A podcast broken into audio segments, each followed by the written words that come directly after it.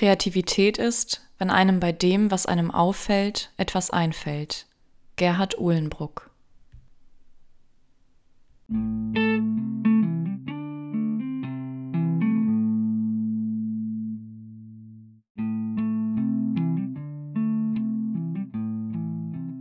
Hallo, schön, dass ihr wieder eingeschaltet habt zu einer neuen Folge von Lass mal hören.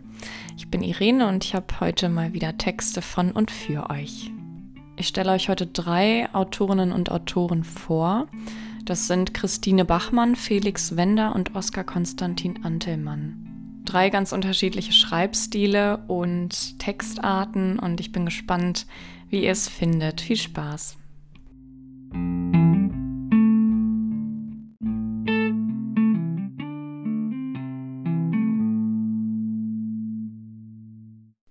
Ich starte mit dem Text von Felix Wender. Er ist studierter Lehrer für die Fächer Kunst und Geschichte und 28 Jahre alt und befindet sich neben seiner Schreiberei aktuell im Referendariat. Schreiben tut er aber schon seit über sieben Jahren, die meiste Zeit in Eigenregie im Bereich Lyrik und Prosa und ist immer mal wieder auf der Suche nach Ausschreibungen und Events und Schreibergruppen, um nach außen treten zu können. Und sein langfristiges Ziel ist es mal, an einen Verlag zu treten. Vielen Dank an Felix für die Zusendung des Textes, der jetzt folgt. Vertigo. Das erste, was ich dachte, als ich meine Mutter Agneta im Badezimmer liegen sah, war, entweder ich gehe mit dir oder du versprichst mir, es nie wieder zu tun. Nachdem mein schlingender Arm ihr das Pech aus dem Magen stieß und sie all die halbverdauten Kapseln wieder erbrach, blieb ich noch einige Zeit mit ihrem kalten Bauch im Arm sitzen. Über die Bauchfalte, deren Haut ich nie tasten durfte, legte ich schützend die Hand, über den Bauch, der sich weigerte, wieder schwanger zu werden, um Ersatz zu schaffen. Mich mit diesem Moment eindecken wollte ich und endlos an diesem Haar riechen. Schmiegsam mir aus ihr und dem Urgefühl eine Höhle bauen. Stattdessen loderte Gefühl in mir, Sie hat mich angesteckt. Ich erschrak vor meinen eigenen Gedanken erst, als der Krankenwagen mit ihr davonfuhr. Einige Zeit saß ich noch in ihrem Auswurf und zählte die Kapseln. Daneben noch ein Feuerzeug und literweise zerlaufener Sprit.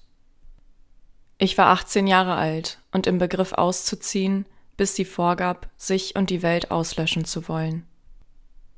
Die Erinnerungen an meine eigene Kindheit sind trüb und blass, was nicht heißen soll, ich hätte in all den Jahren weder Glück noch Freude empfunden.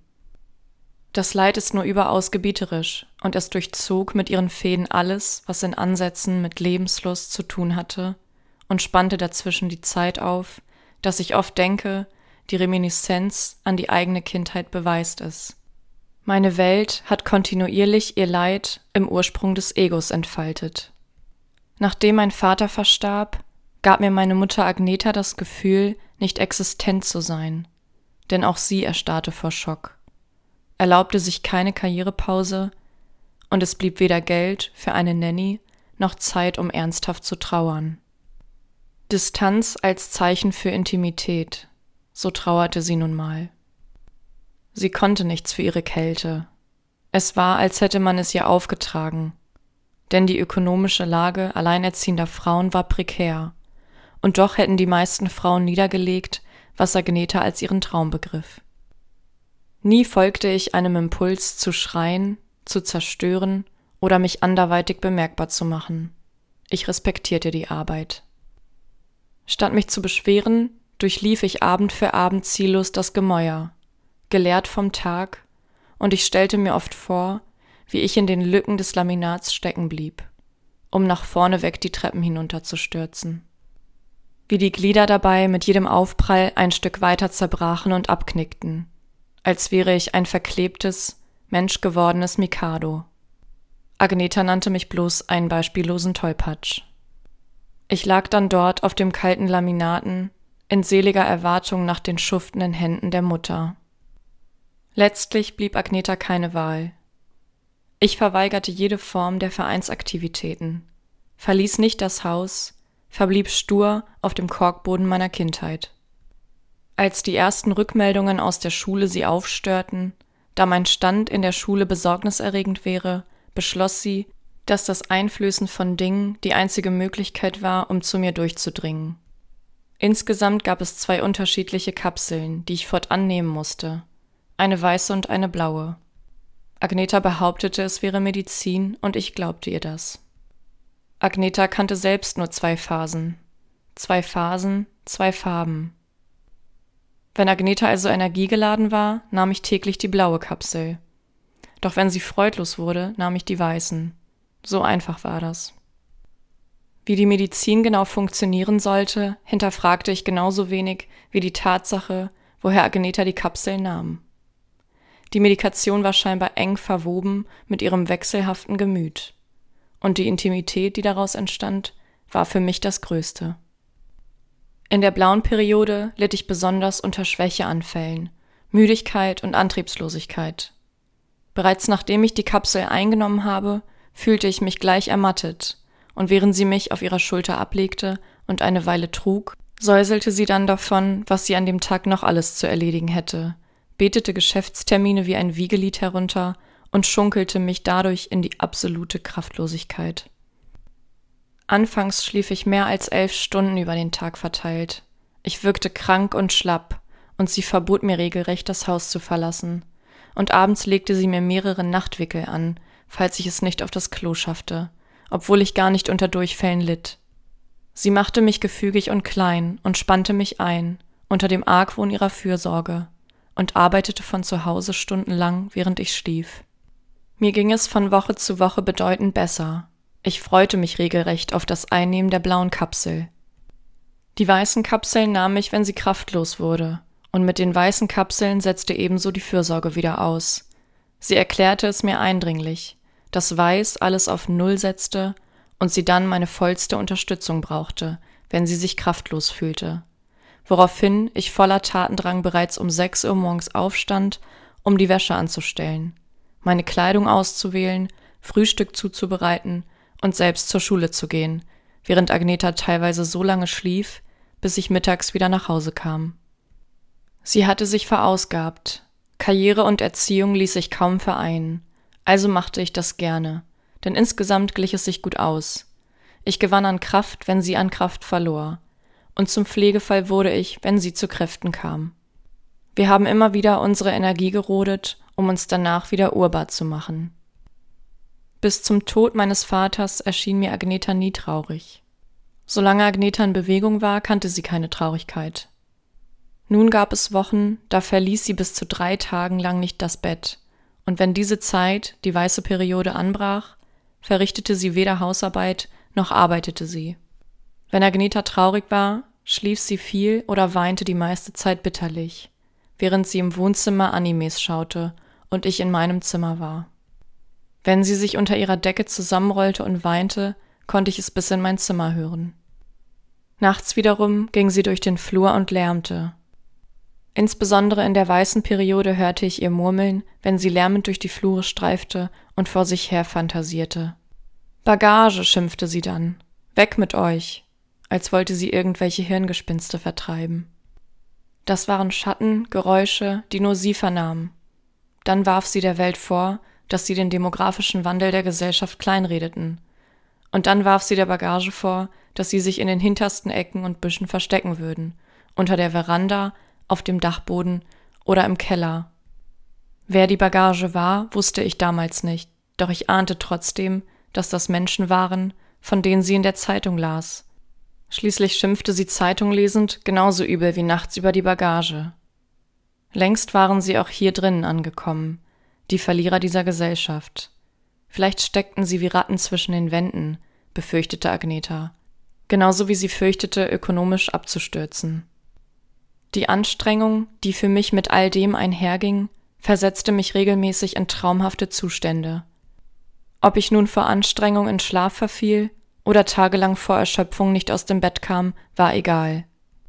Einer meiner vielen Träume verfolgte mich regelmäßig. Wie selbstverständlich streifte ich dort meinen Körper ab, als wäre er eine Hülle, und ich wanderte an diesem Ort ohne meinen Körper ein Stückchen weiter, gefangen in einer anderen Sphäre, in der nichts und niemand mehr Platz finden sollte. Ich eiferte stattdessen einer Entdeckerlust nach, die sich von Augenblick zu Augenblick durch all die kleinen Details weiter ausdehnte. Das wollte ich, mir ein eigenes Terrain schaffen. Ich hatte es satt, ein Mängelwesen zu sein. Ein letztes Mal schaute ich zurück und tauchte ein, in die Grenzenlosigkeit meines Geistes, im Einklang mit der Fehlbarkeit der Natur. Ich war mir plötzlich selbst genug. Dicht an dicht, so floss ich dort durch die Zwischenräume der Gewächse, eingenistet in der einengenden Wärme einer Innigkeit, die der Wald in sich trug, bis ich diesen Ort dort sah, mit flachem Gras und einem Stein, ein Baum in der Mitte, die ein grasiges, sonnengeflutetes Plateau umgab. Jedes Mal, wenn ich diesen Ort betrat, wurde mir unheimlich, ob schon dieser Ort nicht hätte herrlich erscheinen können, doch schien ich plötzlich umgeben vom dunklen Dickicht und den flüsternden Gräsern. Flüstert doch lauter, befahl ich. Kein Wunder, dass jedes Tier diesen Ort hier meidet. Und als wäre er nicht mit meiner Tirade einverstanden, atmete der Wald affektiert ein, als hätte er mich genau hier gewollt, um seine Standpauke zu halten. Stürmisch quinkulierten vom Norden aus Böen durch die schwarz durchsetzten Forstfrisuren, versetzten mir derartige Schläge, dass ich stupide vor mich herkauerte, um ja nicht davongefegt zu werden. Lange noch schien sich das Biotop um mich herum gehörig zu echauffieren. Mit jedem beißenden Gemotze und Gemaule wurde ich mehr und mehr zum Kauerpaket. Doch ich schlug mich wacker, bis die herangepusteten Schneeflocken in Legion vom Himmel stürzten und die sich durch pudelnde Krise im Keim erstickten, um den Winter einzuläuten.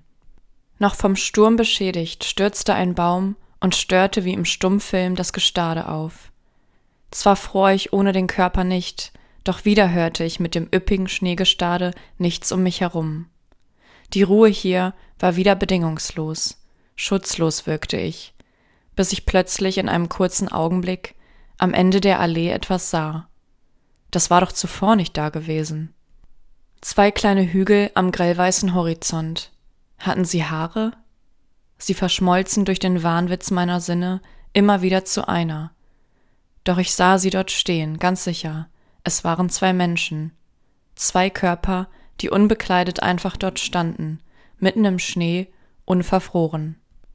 Sie wissen doch sicher, was zu tun ist, dachte ich, wartete hektisch zu ihnen, bis ich sie erreichte und vor Schock erstarrte. Hadernd blickte ich von ihren pflaumenfarbenen Lippen hoch in ihre bettelnden Augen, hin zu ihren steif gefrorenen Gliedern, die meine Haut von sich streckte. Da stand sie einfach, hielt meinen Körper, den sie im Wald gefunden hatte, in der Hand und griff das leere Ding an den Schultern, um ihn schützend vor den eigenen, nackten Rumpf zu halten, als wolle sie mich ermahnen. Hineinkriechen sollte ich, Leben schenken. Das verlangte die Bibbernde vor mir, dass die Zylinder im Körper wieder in Gang gerieten.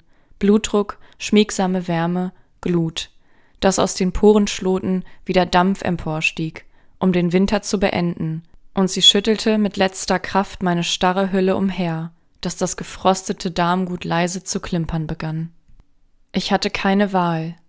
Hektisch kam ich der Bitte nach und stopfte meinen Spuk von der Körpermitte aus bis tief in die letzte Ecke und blies und presste alles aus, so schnell es ging, bis das Blut die ersten hundert Male durch das Herz schoss und selbst zur Milz wieder Wärme drängelte. Zuerst spürte ich den Bauch und die Brust lebendig werden, und im Nacken dann ihren klebenden Rumpf, der kurz anzutauen und gleich wieder festzufrieren schien. Dann kam das Ohr, Mund, Nase und die Augen, bis ich wieder auch nur den kleinsten Finger spüren konnte. Panisch drückte ich ihre blauen Arme, die mir von hinten bis auf die Schenkel ragten, an meinen Bauch und rieb sie so feste es ging, zog an den Armen wie an Reißleinen, drückte an den Handflächen und stieß mit dem Nacken gegen den regungslosen Schädel, um ihn zu wecken. Doch nichts regte sich, außer ein Jammerschmerz in mir, der sein Schmerzaggregat spuckte und zuckte und vor Hitze ringsherum die Schneemassen zum Tauen zwang.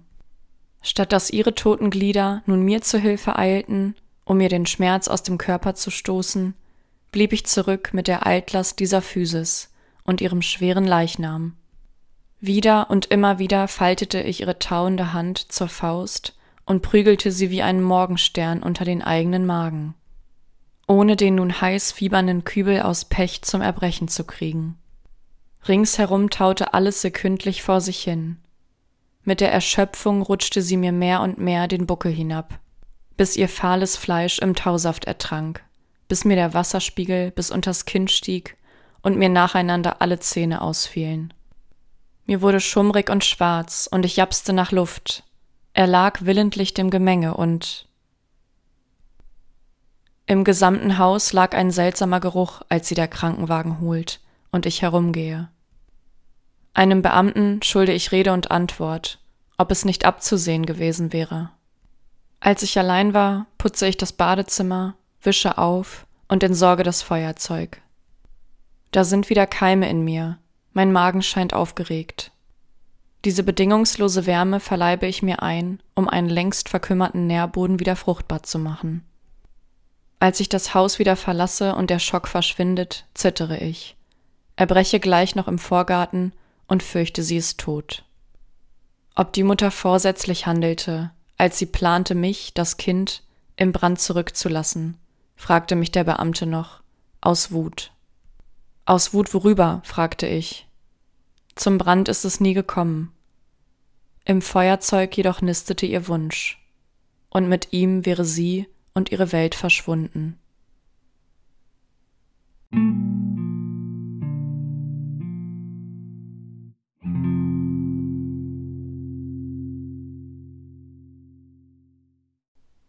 Kommen wir zu Christine Bachmann, die eine ganz besondere Art hat, Worte in Szene zu setzen. Ich erzähle einmal ganz kurz von ihr. Christine ist äh, aus Berlin, arbeitet dort als bildende Künstlerin vorrangig mit Fotografie und schreibt seit drei Jahren auch wieder.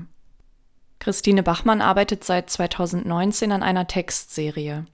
Im Arbeitsprozess werden Artikel von Zeitschriften gesichtet und ritualhaft am Körper des Druckerzeugnisses Worte und Bilder entfernt.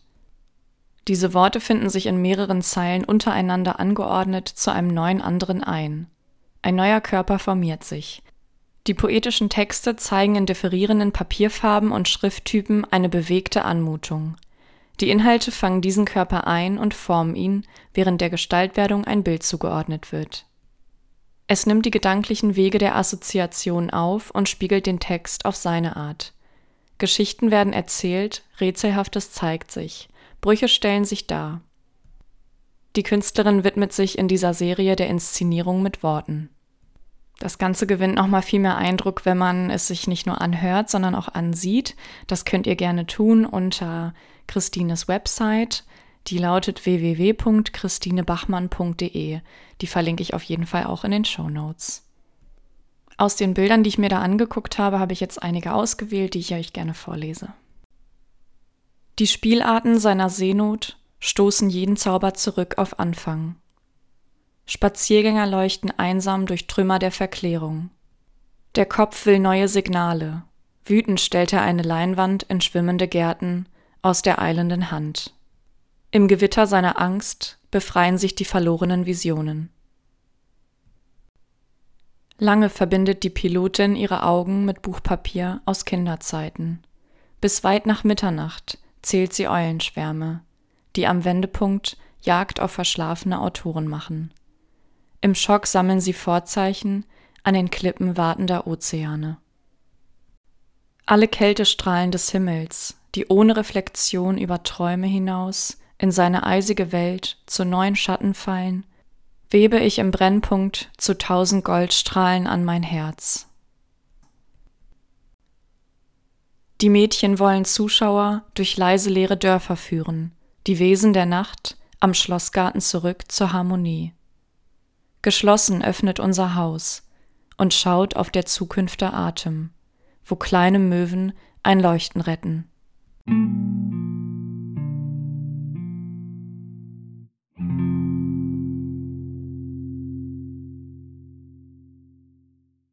Zum Abschluss habe ich noch ein kurzes Gedicht von Konstantin Antelmann, der 35 Jahre alt ist sehr gerne schreibt und mir etwas geschickt hat, von dem ich eines ausgesucht habe. Manches heilt rückwärts. Verblichen etwas, nicht ganz neu, verpackt, gewaltig, Risse reichen tief hinein. Elfchen, sein Gestalt, überall immer Freitag. Unbekümmert viel für alle. Realität. So drängt es neu heran, der Schrank Winter, wirft Schatten bis zum Frühjahr. Manches heilt rückwärts.